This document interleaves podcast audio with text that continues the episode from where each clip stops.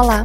O assunto tratado nesse podcast é a dificuldade de inclusão da pessoa com deficiência física no mercado de trabalho e foi desenvolvido pelas alunas Andressa Braga e Milena Bittencourt, do quinto período de Direito.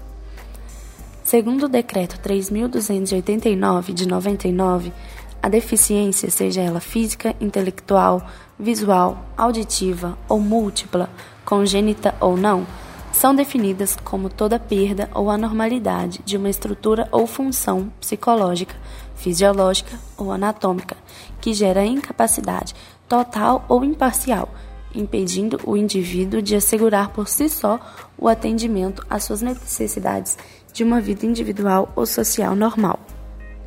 É visível o quão vem à tona a discussão quanto à situação de pessoas com deficiência no mercado de trabalho muito se pergunta se estes possuem amparo legal. Se na hora de fazer um contrato de trabalho ou em um concurso público, por exemplo, são analisados todos os seus direitos, ou até mesmo se as oportunidades são as mesmas de um indivíduo considerado normal. É imprescindível ter conhecimento de que o emprego das pessoas com deficiência no Brasil está amparado pela Lei 8.213 de 91, conhecida como Lei de Cotas. E segundo o artigo 93, a empresa que conta com 100 ou mais empregados está obrigada a reservar vaga de 2% a 5% dos seus cargos para beneficiários reabilitados ou pessoas com deficiência. As proporções variam de acordo com o número de empregados. De 100 a 200, a reserva legal é de 2%. De 201 a 500, é de 3%. De 501 a 1000, é de 4% e acima de 1.001, de 5%. Essa lei vigora por mais de 20 anos.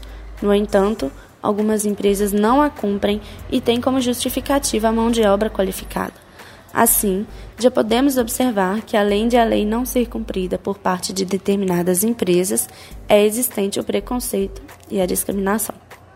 No entanto, a inclusão no mercado de trabalho é um direito independentemente do tipo de deficiência e do grau de cumprimento que sejam apresentados. Porém, devido à falta de informação e conhecimento de que as pessoas com deficiência têm direito à convivência não segregada e ao acesso aos recursos disponíveis aos demais cidadãos, ainda nos faz presenciar inúmeros casos de discriminação e exclusão.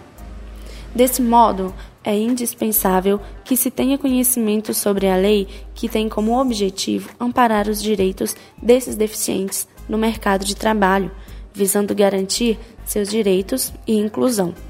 Para tanto, é primordial a eficácia na aplicabilidade da lei de cotas em situações de exclusão e preconceito por parte das empresas. O deficiente, tendo conhecimento de seus direitos e garantias, poderá recorrer à lei.